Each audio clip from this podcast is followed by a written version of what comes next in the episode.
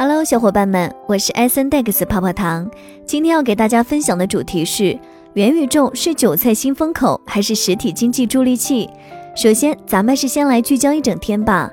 一、媒体消息：暗网丝绸之路创始人罗斯将在以太坊上推出 NFT 系列，详细描述其生命中的各个阶段，包括从童年到监狱时期。二、据外媒报道，支付巨头 Square 将于近日更名为 Block。旗下 Square Crypto 业务也将更名为 Spiral。三，近日，社交媒体和元宇宙市场 Meta 原 Facebook 宣布扩大加密广告投放资格。从周三开始，Meta 将接受的监管许可数量从三个扩大到二十七个。接下来的深度文章来自中国经济周刊，作者孙斌，敬请聆听。元宇宙或将成为继 PC 互联网、移动互联网之后的下一代互联网吗？因为头顶笼罩如此光环，元宇宙在二零二一年迅速成为全球的顶流话题，甚至二零二一年也被冠以元宇宙元年之名。虚拟现实包括 VR、AR、XR 等，数字孪生、五 G、六 G、区块链、NFT、人工智能、脑机接口，虽然这些用来构建元宇宙的技术和场景都不是新生事物。但当这些被打包装进元宇宙的新概念里，就变成了让很多人兴奋不已的性感话题，被吹捧甚至神话，被污名甚至妖魔化。从互联网、移动互联网到云计算、区块链，几乎每一项被认为具有颠覆性的新技术出现，都会经历类似的过程。一番混乱和博弈之后，才能形成一个较为统一的共识。一九九二年，美国著名的赛博朋克流科幻作家尼尔·斯蒂芬森。出版了一本名为《雪崩》的科幻小说《Metaverse》，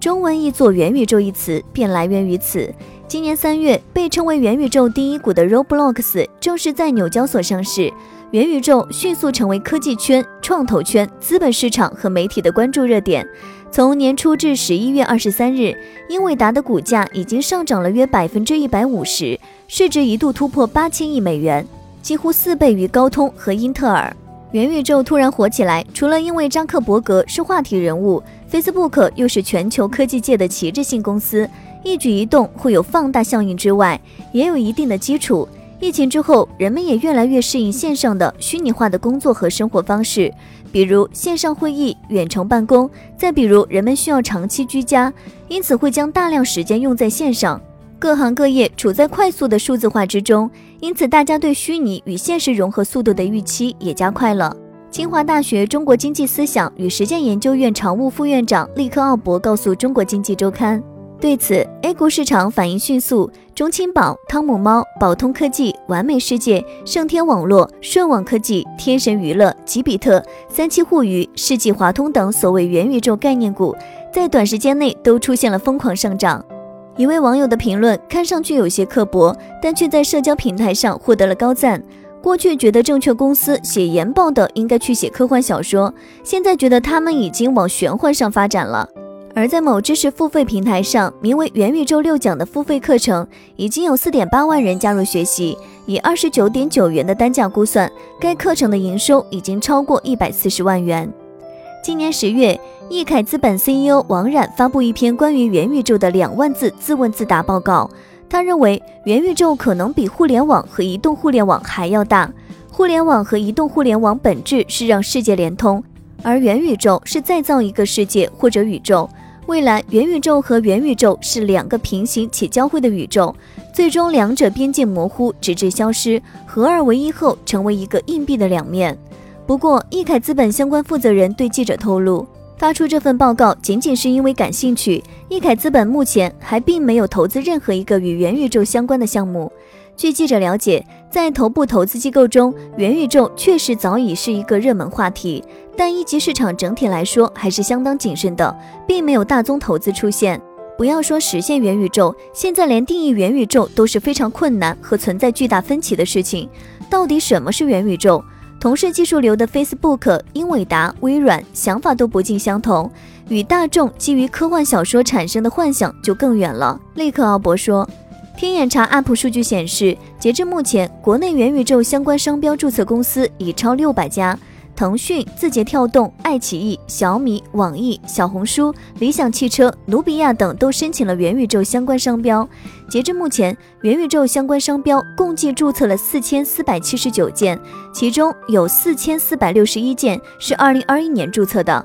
而且有四千四百二十一件集中在今年下半年。技术不断迭代，会产生更好用户体验的数字场景，但这是不是就是元宇宙？未必，也根本没有必要装在元宇宙概念里。如果有一天虚拟世界和现实世界相融到根本分不清边界了，你要像尊重现实世界一样尊重虚拟世界。虚拟世界也不单单只是为现实世界服务了，那可能真的就是另外一个新世界，也能称之为元宇宙了，但可能相当遥远。利克奥博说。他还认为元宇宙美好也凶险，其发展面临很多不确定性。他表示，一些与元宇宙相关的技术，比如 VR、AR、XR、区块链、数字孪生，几乎可以确定会迅速发展，并会在一些场景中快速走进人们的工作和生活。